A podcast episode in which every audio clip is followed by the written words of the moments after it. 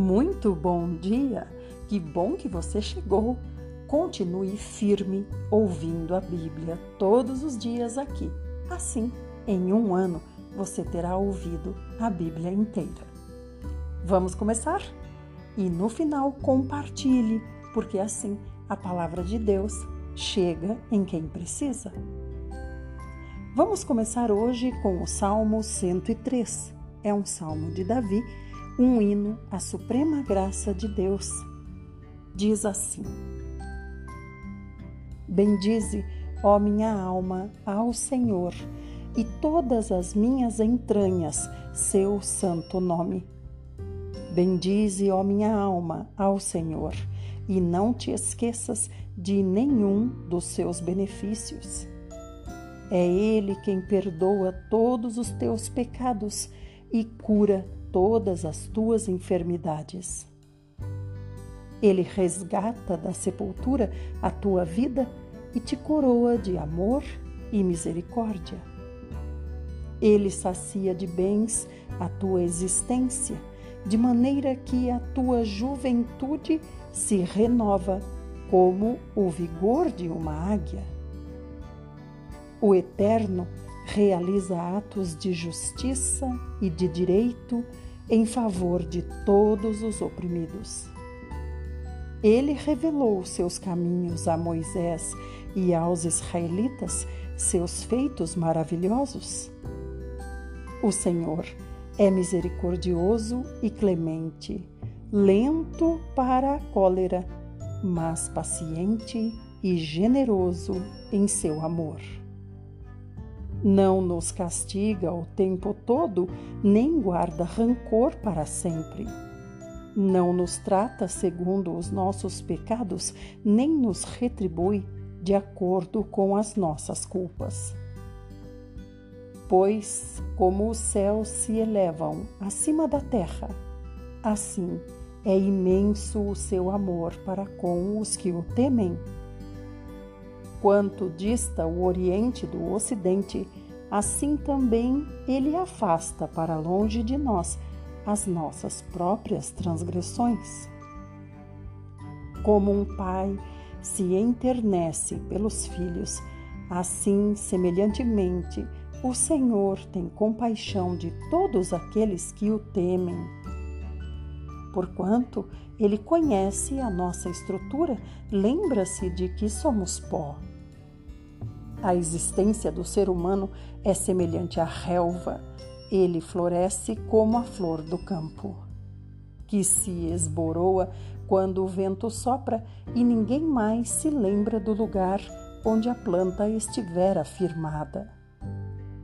Mas o amor leal do Senhor é desde sempre e para sempre para aqueles que o temem, e sua justiça para os filhos de seus filhos com todos os que guardam a sua aliança e se lembram de obedecer aos seus mandamentos. O Senhor estabeleceu o seu trono nos céus e, como Rei, domina sobre tudo o que existe. Bendizei ao Senhor vós, seus anjos, forças poderosas de elite, que amais a sua palavra e obedeceis a todas as suas ordens. Bendizei ao Senhor, vós, todos, seus exércitos, vós, seus ministros, que cumpris sua vontade. Bendizei ao Senhor todas as suas obras, em todos os lugares do seu domínio eterno. Bendize ao Senhor, ó minha alma. Aleluia! Louvado seja o Senhor. Nós vimos que aqui o Senhor falou bastante conosco a respeito de temer a Ele, obedecer. Vamos agora para Provérbios. Hoje leremos Provérbios 14, do 17 ao 19.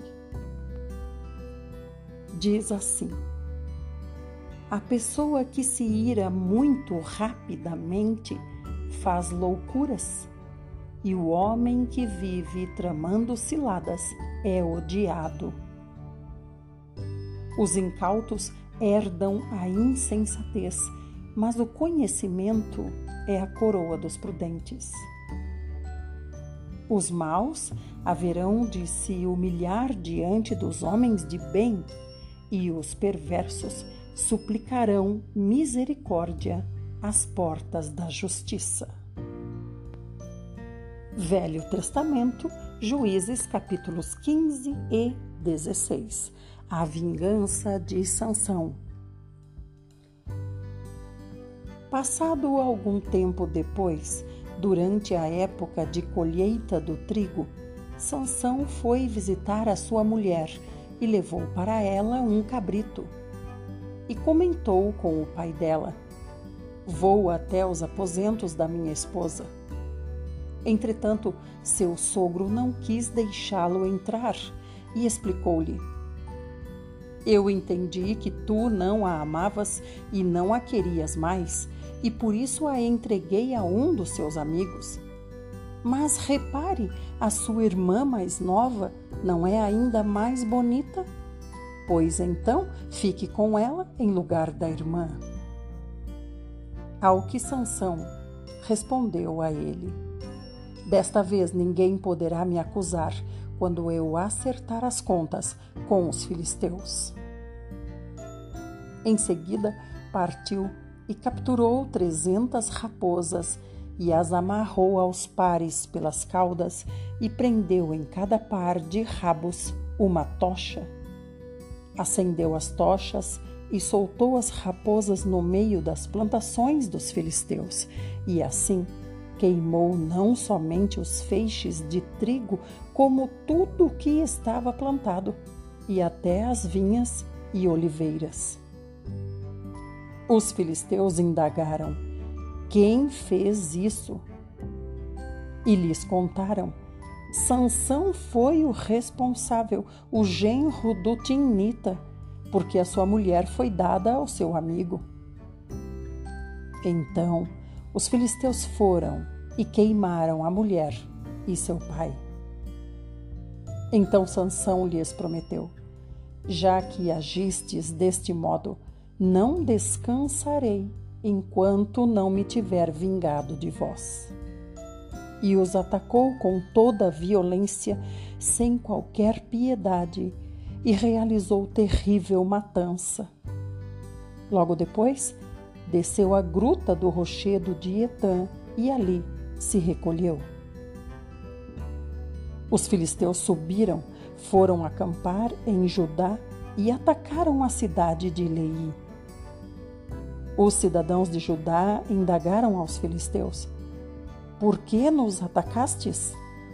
Ao que eles replicaram: Viemos prender Sansão e levá-lo amarrado, a fim de tratá-lo como ele nos tratou.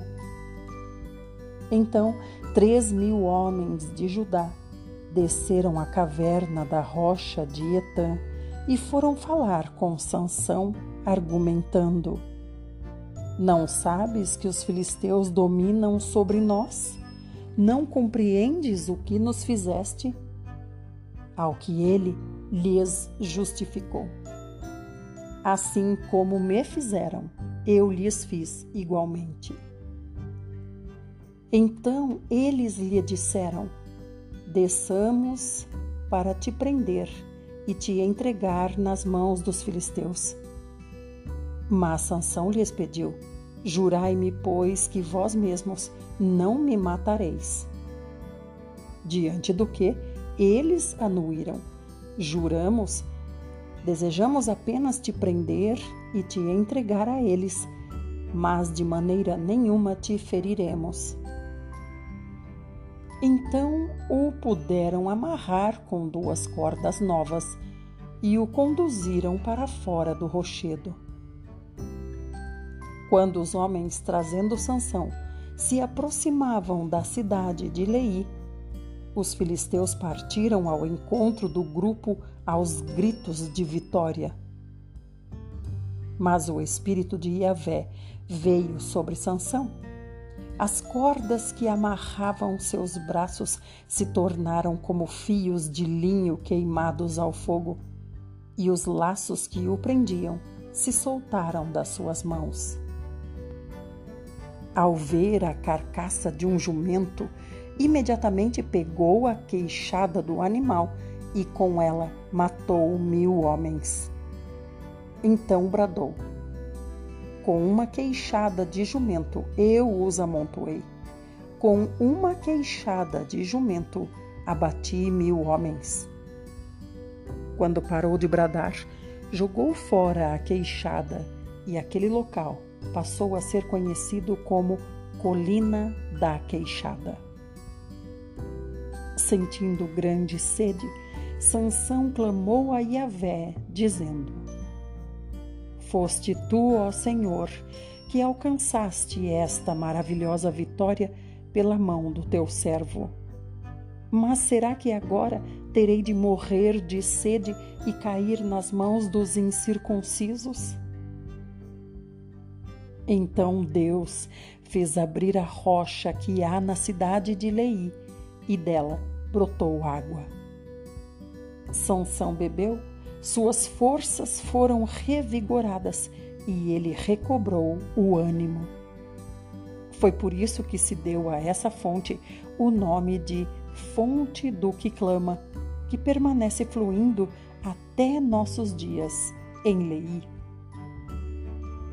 Então Sansão julgou e liderou os filhos de Israel por vinte anos, durante a época do domínio dos filisteus. Capítulo 16 Sansão e Dalila Certa vez, Sansão foi à cidade de Gaza. Lá conheceu uma prostituta e passou a noite com ela. Então comentou-se na cidade: Eis que Sansão veio para cá. Fizeram rondas e vigiaram a noite toda a porta de Gaza. Não se moveram durante toda a noite e descansaram argumentando: Esperemos até o romper do dia e então o mataremos. Sansão, porém, permaneceu deitado somente até o meio da noite. E então levantou-se, agarrou firme a porta da cidade com os dois batentes e os arrancou com trancas e tudo. Pôs toda a peça sobre os ombros e carregou para o alto da colina que está em frente da cidade de Hebron Passados esses acontecimentos, Sansão se apaixonou por uma mulher do vale de Soreque, chamada Dalila. Então os governadores dos filisteus foram procurá-la e lhe propuseram: Seduze Sansão e descobre de onde vem a sua força extraordinária e com que meio poderíamos dominá-lo e amarrá-lo para então o subjugarmos? Cada um de nós te dará 13 quilos de prata. E Dalila indagou a Sansão: Conta-me, pois, eu te rogo, de onde vem a tua maravilhosa força e somente de que maneira poderias ser vencido e amarrado? Sansão explicou para Dalila: Se me amarrassem com sete tiras de couro novas, ainda úmidas, ficaria tão vulnerável quanto qualquer outro ser humano. Então, os líderes dos filisteus trouxeram a Dalila sete cordas de arco-flechas frescas que não tinham ainda sido secadas e ela usou-as para amarrar Sansão. Dalila havia escondido alguns homens no seu quarto e então gritou: Os filisteus vêm sobre você, Sansão.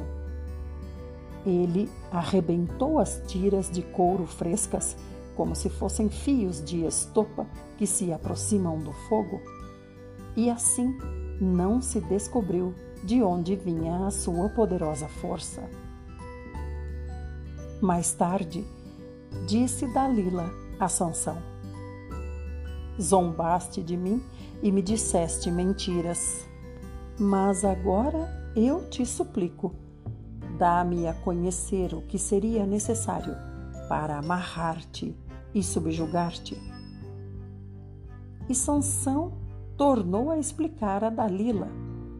Ora, se me amarrassem firmemente com cordas novas, que nunca tivessem sido usadas, eu perderia a minha força extraordinária e seria tão fraco como qualquer homem. Então Dalila tomou cordas novas e conseguiu amarrar os braços dele. Em seguida gritou: Sansão, os filisteus estão te atacando. E ela havia escondido alguns homens no seu quarto. Contudo, ele rompeu as cordas como se fossem umas linhas atadas aos seus braços. Depois disso, Dalila voltou a falar com Sansão e lhe pediu: Até agora brincaste e me iludiste com tuas mentiras. Conta-me com que devo amarrar-te. Então Sansão declarou a Dalila: Se teceres as sete tranças da minha cabeleira num pano e o prenderes com um pino de tear, ficarei tão vulnerável quanto qualquer outro homem. Mais tarde, Dalila fez com que Sansão adormecesse. Assim que ele adormeceu, ela pegou e teceu as suas tranças da sua cabeça num tear e prendeu-as com um prego grande de madeira. Depois gritou: